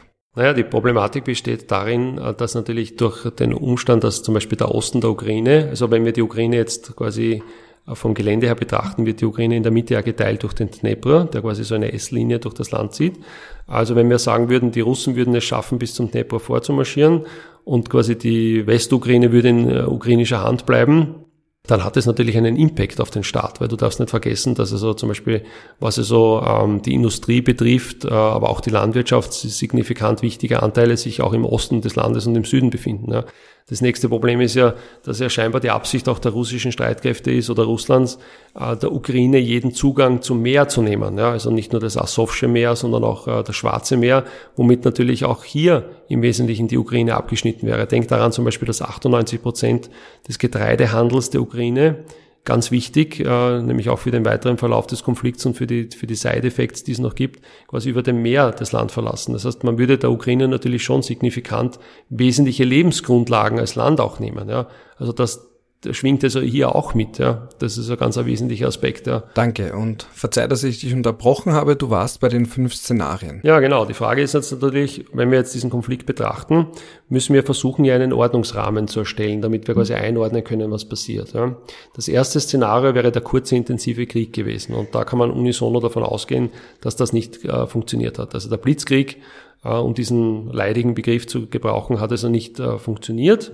Und wir sind also im Szenario 2, der Abnützungskrieg. Und dieser Abnützungskrieg, der wird jetzt so lange geführt werden, bis beide Seiten etwas haben, das sie ihren Bevölkerungen verkaufen können, damit wir in ein Szenario 3 kommen, in die Verhandlungslösung. Die Verhandlungslösung wird es nur dann geben, wenn beide, also die Ukrainer, aber auch die Russen, ein Ziel erreichen, zum Beispiel am Gefechtsfeld, dass sie dann verkaufen können. Also wir haben das vorher schon angesprochen, wenn es also den Russen zum Beispiel gelingt, den Donbass äh, zu Gänze in Besitz zu nehmen, also die ukrainischen Streitkräfte dort zu zerschlagen oder zu vernichten, dann können sie das als Sieg verkaufen und können sagen, naja, gnädigerweise halten wir jetzt quasi inne und wir setzen uns wirklich hin zu den Verhandlungen. Die ukrainische Seite in Anbetracht dieser Situation könnte sagen, na gut, okay, also mit den Waffen, die wir bekommen, können wir das Land nicht zurückerobern, aber wir haben den Raum westlich des Dnepr gehalten, wir haben Odessa noch in unserer Hand, Kiew als politisches ähm, Center of Gravity ist in unserer Hand, okay, wir müssen verhandeln im Wesentlichen. Ja. Das wäre also dieses Dreier-Szenario. Problem könnte aber auch sein, dass es zu einer Überregionalisierung des Krieges kommt. Denk an die ganzen Waffenlieferungen. Ne? Das, das, das wäre das Szenario 4. Das heißt, ähm, wenn quasi der Westen massiver Waffen liefert, äh, diese Entscheidung so schnell nicht hergestellt werden kann, die Russen sich immer mehr in die Ecke gedrängt fühlen, dass es quasi dazu kommt, dass der Konflikt quasi einen überregionalen Charakter annimmt. Das muss jetzt nicht bedeuten, dass die Russen zum Beispiel in den baltischen Staaten mit äh, Militärkräften einmarschieren, aber es könnte zum Beispiel ein, ein hausgemachter Wirtschaftskrieg werden. Das wäre schon eine Überregionalisierung. Das heißt, dass also tatsächlich die Russen sagen, okay, wir liefern kein Gas mehr und kein Öl, ja, und ihr müsst also selber schauen, wie ihr damit umgehen könnt. Ja. Und das fünfte Szenario, das hört man oft so hinter vorgehaltener Hand, ja, das wäre der Umstand, dass quasi Putin entfernt wird. Ja, äh, ob das jetzt zum Beispiel ein russischer Stauffenberg wäre, zum Beispiel, der erfolgreich wäre, oder ob jetzt quasi aufgrund der, der schweren Verluste äh, oder der Gefahr, dass also quasi es auch intern zu, zu Umbrüchen kommt, quasi eine Gruppe von Männern oder Frauen sich zusammenschließt und quasi Putin stürzt. Ja dieses Szenario, auch wenn es den einen oder anderen quasi wünschenswert erscheint, äh, erachte ich als am unrealistischsten, weil die russische Seele, wenn man das so sagen kann, eher dazu neigt, sich in Krisensituationen enger aneinander zu, zu schmiegen und zu sagen, okay, jetzt geht's um alles, als quasi äh, ihren, ihren Führer zu stürzen. Ja. Und man kann das auch nicht vergleichen mit der Revolution oder dem Zarensturz, das waren damals andere Zeiten. Ja.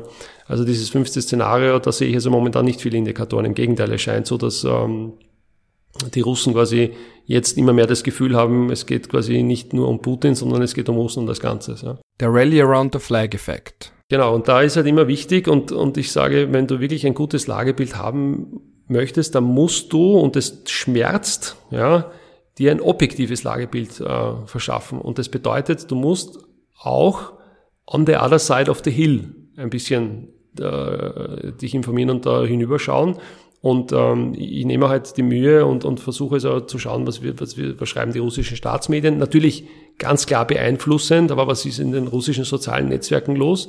Und da erkenne ich eben nicht diesen großen Widerspruch, ja, sondern ich sehe eher, dass man sich quasi in, in all diesen Narrativen trifft, dass quasi der Westen es auf die Russen abgesehen hat und auch zum Beispiel in der Entwicklung am Gefechtsfeld. Du hast sicher mitbekommen, diese verheerenden Videos, die aufgetaucht sind, wo ähm, ukrainische Soldaten russischen Soldaten in die Beine geschossen haben. Und das wird äh, auf und ab gespielt auf der russischen Seite. Und das bedient natürlich genau diese Narrative, die quasi wichtig sind, um die Bevölkerung zusammenzuschweißen. Oder die Kämpfe quasi des Azov-Regiments, das quasi ganz, also des ukrainischen Azov-Regiments, wo es also ganz klar narzisstische Aspekte gibt. Das erfüllt genau diesen Entnazifizierungsaspekt, den die Russen hier ins Feld bringen. Und das äh, schweißt natürlich hier die Menschen immer mehr zusammen. Und das ist das Tragische, weil die Kriegsgeschichte hat immer gezeigt, dass wenn Konflikte sich am Beginn nicht rasch entscheiden haben lassen können, äh, aufgrund von verschiedenen Rahmenbedingungen, weil der Nebel des Krieges quasi dann doch zugeschlagen hat, dass es dann meistens sehr verheerend und langwierig wird. Ja. Denk an 1914. Ja. Da ist man mit Hurra in den Krieg gezogen und dann war die große Ernüchterung da. Und der Rest ist Geschichte. Ja. So, bei dem letzten von dir genannten Szenario möchte ich als vorletzte Frage noch einmal einhaken. Wenn wir jetzt Waffen liefern, und mir war bis vor kurzem nicht bewusst, dass es diese Unterscheidung in Defensiv- und Offensivwaffen in der Form ja eigentlich gar nicht gibt, ja. dann müssen wir uns ja erstens die Frage stellen, welche Arten von Waffen langfristig, weil es müssen ja eigentlich solche sein, die eine militärische Entscheidung herbeiführen, weil wenn sie diesen Krieg wirklich nur in die Länge ziehen, dann sind wir doch bei der Frage, die der Brecht aufgeworfen hat, nämlich ob wir dadurch nicht wirklich zusätzliches Leid herbeiführen, weil, wie wir vorhin schon festgestellt haben, wir zwar einerseits sagen, wir können der Ukraine nicht zumuten, beziehungsweise dem ukrainischen Volk oder den Ukrainern, die wirklich kämpfen wollen für ihr Land, dass sie sich damit abfinden müssen, dass sie nun mal neben einem übermächtigen Gegner leben und ja, Pech gehabt gewissermaßen. Und dann kommt aber die Folgefrage, ob wir nicht doch am Schlafwandeln sind. Christopher Clark, ja, um ja. das zu zitieren. Ja. Genau, wichtig, immer die Zitierregeln einhalten. Seine These ist ja, dass eben jeder Akteur das macht, was aus seiner Sicht rational bzw. notwendig ist und am Ende des Tages haben wir einen Weltkrieg, den so eigentlich keiner wollte, aber der mehr oder weniger unausweichlich war, weil jeder Akteur nun mal aus seiner subjektiven, hochsubjektiven Sicht gehandelt hat und das getan hat, was er für notwendig befunden hat. Weil, wenn wir jetzt wirklich entscheidende Waffen, also kriegsentscheidende Waffen liefern, dann heißt das ja für Russland wiederum, dass die Eskalationsspirale ein bisschen weiter gedreht wurde und dann muss Russland wieder darauf entsprechend reagieren. Und das ist jetzt meine Beobachtung von außen. Ich bin natürlich kein Russland-Experte, spreche auch nicht Russisch und habe mich nicht jahrelang jahrzehntelang vielleicht mit der russischen Innenpolitik befasst, aber von außen habe ich langsam die Sorge oder den Verdacht, dass Putin sich sogar unter Anführungsstrichen freut oder es ihm zumindest zugute kommt, wenn die NATO intensiver eingreift oder vielleicht sogar im Extremfall direkt militärisch eingreift, weil dann kann er endlich, unter Anführungsstrichen, sein Argument voll ausspielen, also er sagt, ich habe euch doch schon die ganze Zeit gesagt, beziehungsweise ich habe es ja der Weltöffentlichkeit schon die ganze Zeit und auch der russischen Öffentlichkeit die ganze Zeit gesagt, die NATO will sich ausdehnen, die NATO will einen Regime Change in Russland, sie möchte Russland vielleicht partitionieren, sie möchte es in ganz viele kleine Staaten aufteilen, sie wollen nicht akzeptieren, dass es andere Mächte gibt und so weiter und so fort. Und in dem Kontext finde ich jetzt die Aussage von Joe Biden gar nicht mal so schlimm. Warum finde ich sie nicht so schlimm? Um zur Erinnerung für die, die es nicht mitbekommen haben, es nochmal zu erwähnen, er hat ja gesagt, dass this man cannot remain in power. Und da haben dann ganz viele Kommentatoren gesagt, damit hat er jetzt diese Befürchtungen oder eben das Narrativ von Russland bzw. von Putin genährt, dass die USA am Regime Change interessiert sind. Dazu muss man aber schon sagen, dass Russland schon seit sehr lange, beziehungsweise Putin schon sehr lange davon spricht, dass die USA Regime Change wollen. Also das war jetzt nicht so, dass auf einmal sich was bestätigt hätte, was man ganz lange nur verdachtmäßig geäußert hätte, sondern ganz im Gegenteil, das war so ein, ja eh, das weiß man ja schon seit langem. Also da ist, glaube ich, zumindest wage ich zu behaupten, Russland eh schon unter Anführungsstrichen einmal mehr Anführungsstriche abgestumpft. Aber Jetzt noch einmal, um zum Thema zurückzukommen. Also diese zwei Fragen. Die eine ist, wie unterstützen wir die Ukraine? Wie wollen wir sie überhaupt unterstützen? Und folglich, wie, welche Auswirkungen hat es, wenn wir sie massiver, intensiver militärisch unterstützen? Was ja notwendig ist, damit sie diesen Krieg für sich entscheiden kann. Genau, du bist, Ralf, du bist absolut am Punkt und das ist das Verheerende an der Situation. Beginnen wir mit der moralischen Frage. Ähm, also wir sind quasi Angehörige äh, einer westlichen Wertegemeinschaft. Wir definieren uns über einen demokratischen Prozess. All die Freiheiten, die wir genießen, der Umstand, dass wir beide hier ganz frei ein Gespräch führen können, ja, mit Pros und Cons, ist der Umstand, dass wir quasi in einer Demokratie leben, die wir jeden Tag auch äh, unter Schmerzen verteidigen müssen und wo wir uns immer wieder auch denken, na, das ist ja Wahnsinn, das gibt's ja gar nicht, aber das, also dafür lohnt es sich zu kämpfen. So, und jetzt haben wir die Situation, dass totalitäre Staaten, und da ist ja Russland nur ein Beispiel, sondern auch zum Beispiel China, versuchen unsere Idee dieser Gesellschaft zu unterminieren. Und das in einer Art und Weise, wie wir uns gedacht haben, es gibt's nicht mehr, nämlich durch das Militär. In dem Fall hat quasi Russland, ich vergleiche das immer mit einem Kartenspiel, ja, es gibt ja mehrere Möglichkeiten, wie ein, ein Staat Macht projizieren kann. Das ist Diplomatie, er braucht ein Lagebild, auf dem er das quasi entsprechend passieren äh, muss. Er hat äh, wirtschaftliche Möglichkeiten und er hat militärische Möglichkeiten. So, jetzt hat Putin diese Militärkarte gespielt und wir haben sie angesehen, ja, und waren schockiert, weil wir uns gedacht haben, das gibt's nicht mehr und haben jetzt versucht, quasi mit unserer Wirtschaftskarte diese Militärkarte zu schlagen. Das Problem ist aber, dass eine Militärkarte, die arbeitet die ganze Zeit. Da werden also Bomben, Granaten, Raketen geschossen, während unsere Wirtschaftskarte Zeit braucht, sich zu entwickeln, nämlich die Sanktionen, die wir quasi erhoffen, vor denen wir hoffen, dass sie quasi Putin in die Knie zwingen. Problem ist aber jetzt, spielt möglicherweise Putin seine Wirtschaftskarte, ja. Und wir wissen gar nicht, was das bedeutet. Ja. Also werden unsere Bevölkerungen auch noch diesen hohen moralischen Anspruch haben, wenn sie dann vielleicht einmal einen Winter kein Gas haben? Das sind ja die Fragen, die, die quasi hier zu stellen sind. Ja. Und da haben wir also nicht viele Handlungsoptionen, um das äh, durchzuspielen. Aber der Punkt ist, wollen wir als westliche Wertegemeinschaft einem Aggressor eine Grenze setzen oder nicht? Das ist der Punkt. Und die Frage ist, das weiß ja auch Putin. Er spielt ja hier mit uns. Ja. Er geht ja genau auf diese Sache ein. Er versucht uns ja hier auseinander zu dividieren. Ne? Und jetzt kommt aber natürlich das Tragische, wie weit sind wir bereit für das zu gehen? Also wären wir bereit, aus unserem Kartenspiel auch die Militärkarte zu ziehen oder nicht?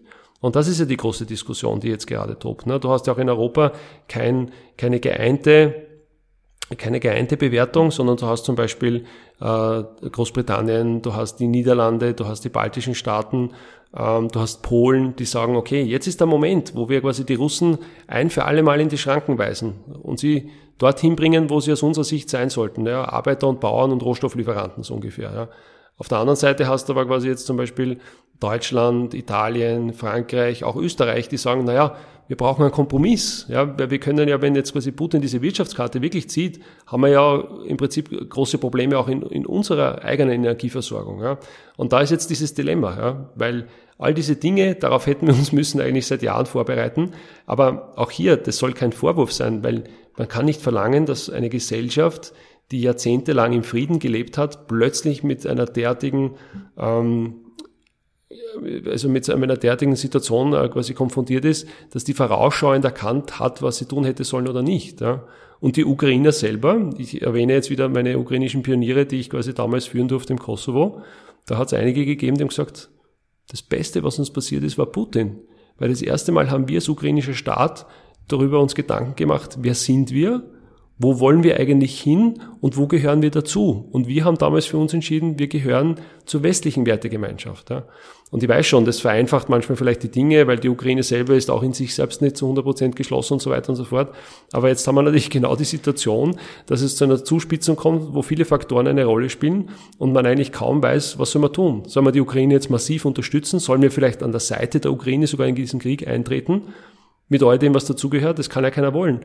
Oder machen wir so weiter wie jetzt, wo wir sie quasi subkutan, zum Teil homöopathisch unterstützen in der Hoffnung, dass sie die Russen so äh, quasi abnützen, dass die von selber quasi das Land verlassen. Ja? Wo wir aber wissen, dass die Russen ja auch nicht auskönnen, weil sie ja dann alles das, was sie aufgebaut haben in den letzten Jahren verlieren. Also eine fatale Situation. Das bringt mich jetzt zu meiner letzten Frage. Beim Hereingehen in die Stiftskaserne sieht man ja ein Schild für General Spanocki. Sie heißt ja auch offiziell Stiftskaserne General Spanocki. Und dieser Mann ist jetzt mit einem Schlag wieder relevant. Vielleicht kannst du ein paar Worte über ihn verlieren und auch sein Konzept der Raumverteidigung, das ja während des Kalten Krieges für Österreich vorgesehen war und über das man jetzt anlässlich des Ukraine-Krieges mit einem Mal widerspricht. Und vielleicht die Frage, die zum Glück hypothetisch geblieben ist, wie Österreich sich denn gegen einen Einmarsch der Sowjetunion gewehrt hätte. Ich möchte jetzt auch gar nicht so weit darüber sprechen, wie wir das heute tun würden gegen Russland. Ich habe auch aus Zeitgründen ausgespart die große, doch irgendwo im Raum stehende Frage der nuklearen Bedrohung. Aber das möchte ich jetzt schon nochmal kurz ansprechen, weil man damit einem Mal merkt, dass Österreichs Militärstrategie ihrer Zeit vielleicht nicht voraus war, aber durchaus angemessen war. General Spanocki war, war jener äh, Mann, der quasi das Konzept der Raumverteidigung in den 60er Jahren etabliert hat. Vielleicht kurz ein paar Sätze zu dem Hintergrund. Ähm, du musst also verstehen, dass Österreich damals im Kalten Krieg ja ein Frontstaat war. Das heißt, wir waren zwar ein neutrales Land, waren aber im Prinzip genau an der Grenze zwischen den beiden Blöcken, also quasi dem Westen und dem Osten, der NATO und äh, dem Warschauer Pakt. Und es war immer so, dass man davon ausgehen konnte, dass wenn der Warschauer Pakt die NATO angreift oder auch natürlich die NATO einen Angriff unternimmt, dass es möglicherweise dazu kommt, dass äh, militärische Streitkräfte auch das Staatsgebiet von Österreich nützen, um quasi in einer Flankenbewegung an unerwarteter Stelle zuzuschlagen.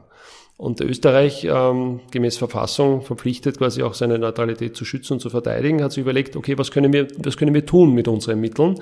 Und da war es äh, General Spanocki, der damals, und es wurde in dieser Form auch nie mehr erreicht, danach es geschafft hat, quasi eine Idee zu entwickeln, die äh, scheinbar erfolgreich sein hätte können. Und das ist jetzt das Interessante, wenn man jetzt sich anschaut, wie diese Idee damals war, weil da findet man jetzt sehr viele Aspekte, die wir quasi jetzt auch in der Ukraine sehen. Das heißt, was hat man damals sich überlegt in den 60er Jahren? Man hat gesagt, naja, wenn diese übermächtige sowjetische Armee der Warschauer Pakt angreift, dann können wir mit unseren Mitteln sehr schwer diesen massiven Ansatz quasi wirklich etwas entgegenstellen. Ja. Das heißt, man hat sich gedacht, na gut, wir versuchen Folgendes, wir versuchen die äh, Streitkräfte hereinzulassen, sie quasi in Schlüsselzonen entsprechend ähm, zu bekämpfen. Zum Beispiel?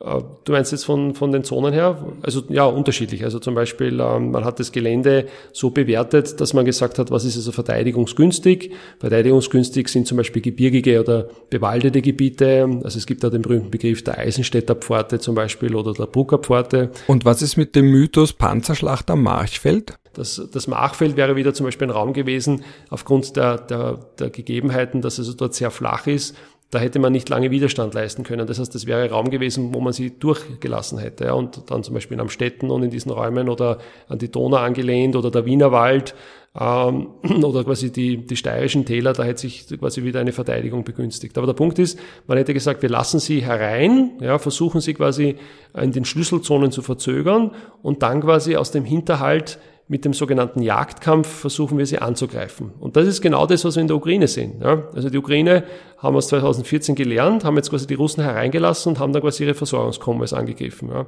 Und haben dann quasi die ganze Organisation der russischen Idee durcheinander gebracht. Und dieses Konzept hätten auch wir damals verfolgt. Also man hätte quasi versucht, mit den geringen mechanisierten Kräften die wir gehabt haben zu diesem Zeitpunkt, die Russen quasi, äh, wo auch geht, zu treffen oder quasi zu verzögern und hätte dann quasi mit den Jagdkampfkräften versucht, quasi vor allem ihre Logistik und ihre Kommunikationseinrichtungen zu stören.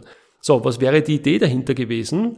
Die Idee war, das auch zu zeigen, ja, also auch man wollte auch, dass der Gegenüber weiß, die Österreicher bauen da quasi äh, aufgrund der Spanocki-Doktrin diese festen Anlagen, diesen Bunker und so weiter, weil das Wesentliche war vor allem die Abschreckewirkung. Ja? Das heißt, man wollte quasi signalisieren, also wenn ihr daran denkt, quasi bei uns einzumarschieren, dann wird es sehr wird euch das sehr viel Kräfte kosten im Wesentlichen. Ja, das war also die Idee eigentlich als solches. Und man weiß ja auch aus der Betrachtung der Quellenlandschaft, die ja zur Verfügung steht nach 1989, dass also zum Beispiel die Ungarn, die quasi diese erste Staffel gebildet hätten, ähm, sich also den Kopf darüber zerbrochen haben, wie sie diese schweren Verluste, die sie möglicherweise erleiden, quasi kompensieren können. Ja.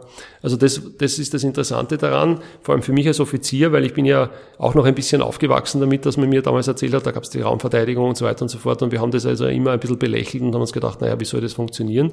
Und das sieht man jetzt eigentlich in der Ukraine, dass es funktionieren kann. Aber, und jetzt kommt's, es kann natürlich nur funktionieren im Hinblick auf diese Abschreckewirkung, in der Hoffnung, dass quasi der Gegner gar nicht so weit geht und einmarschiert, beziehungsweise es hat nur einen verzögernden Effekt. Ja. Also trotz quasi der Raumverteidigung und dem Jagdkampf, wenn die einmarschiert wären, wir hätten ihnen natürlich schwere Verluste wahrscheinlich beigebracht, aber wir hätten sie nur verzögert. Wir wären aber nicht in der Lage gewesen, das von den sowjetischen Truppen in Besitz genommene Gelände wieder zurückzuerobern, also das Machfeld, das, äh, das Wiener Becken und so weiter und so fort. Und genau dasselbe Dilemma haben jetzt auch die Ukrainer, weil sie natürlich laufend abgenützt werden durch also die Präzisionsschläge der russischen Streitkräfte auf die Tanklager, auf die Munitionslager. Und wenn sie jetzt quasi das Land wieder zurück in Besitz nehmen wollten, dann brauchen sie natürlich massive Unterstützung. Und da ist jetzt genau das Problem des Westens.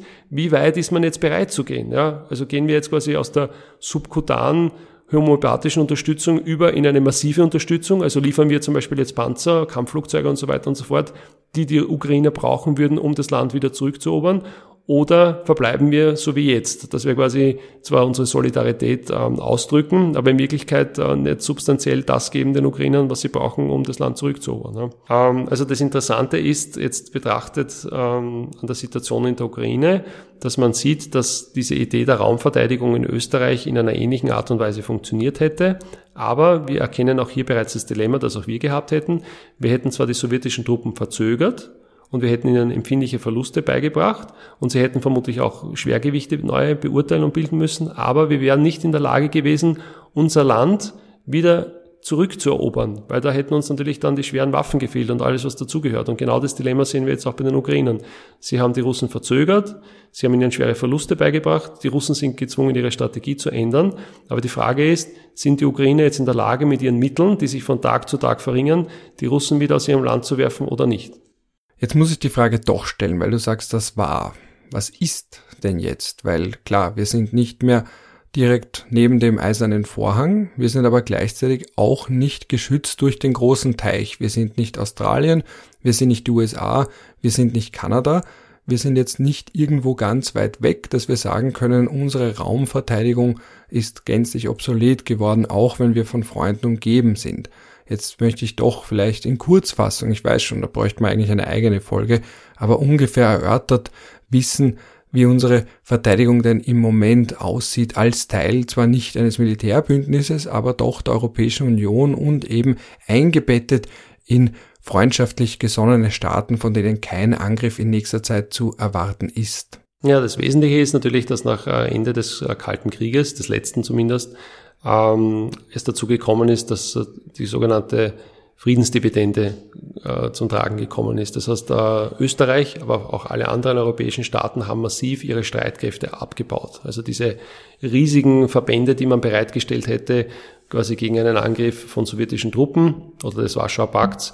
Die hat man also quasi alle rückorganisiert. Dann kam noch dazu, dass quasi nach einer kurzen Phase des Friedens, also nach 9-11, kamen diese Konflikte Afghanistan und Irak.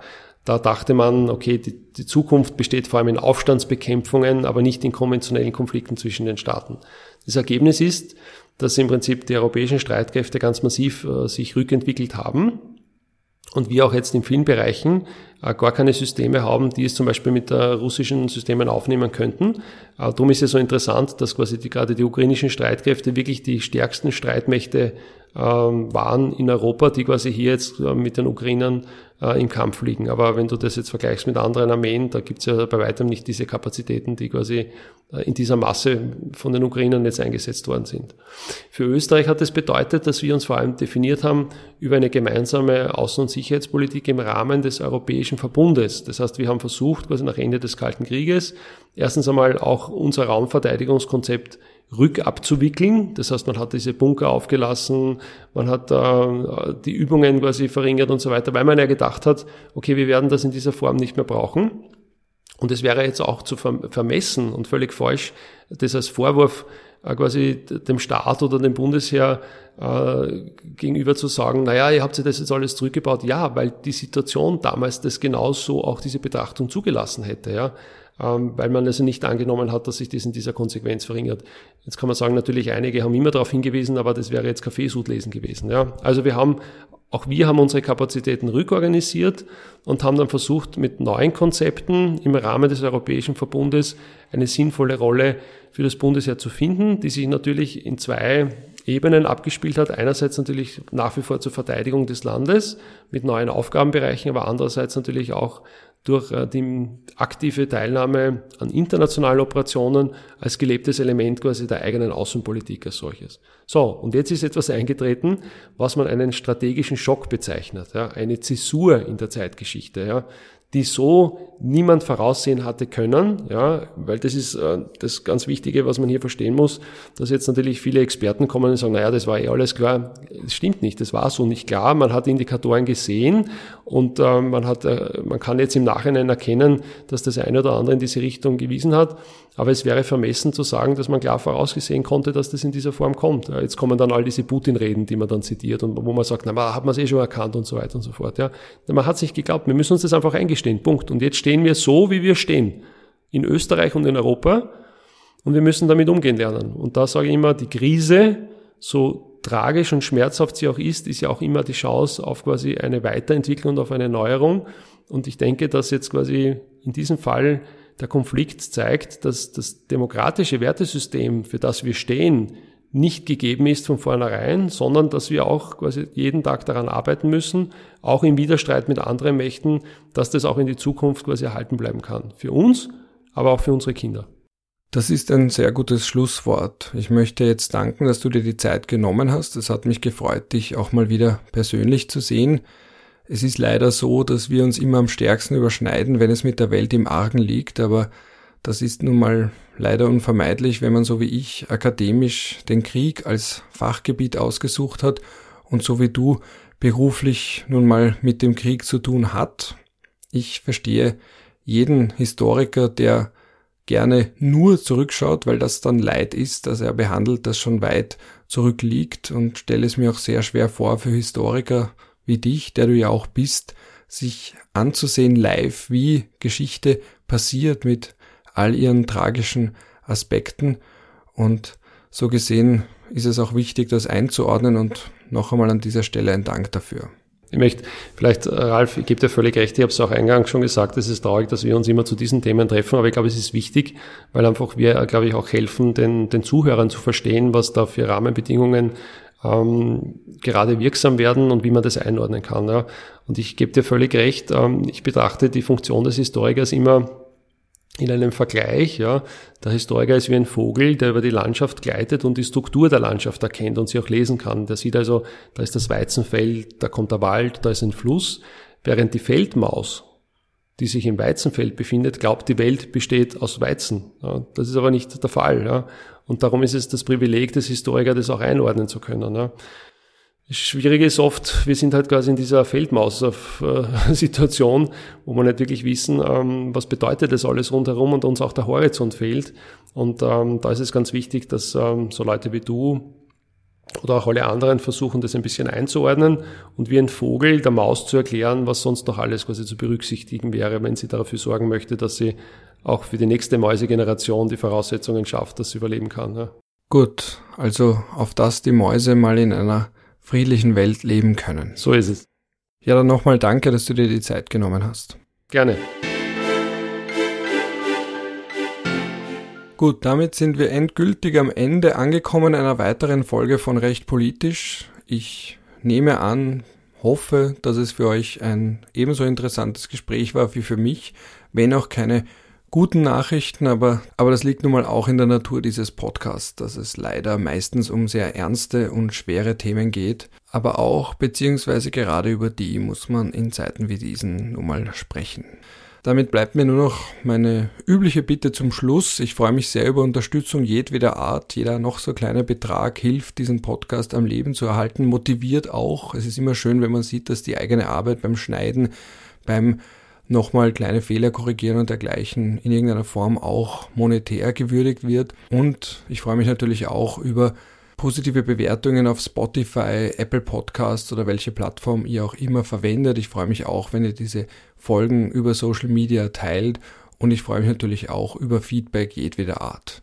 Und damit bin ich jetzt endgültig bei meiner üblichen Schlussformel angelangt. Je nachdem, zu welcher Tages- und Nachtzeit ihr hier zugehört habt, wünsche ich euch einen schönen Start in den Tag, einen schönen Rest vom Tag, einen netten Abend oder vielleicht auch eine gute Nacht.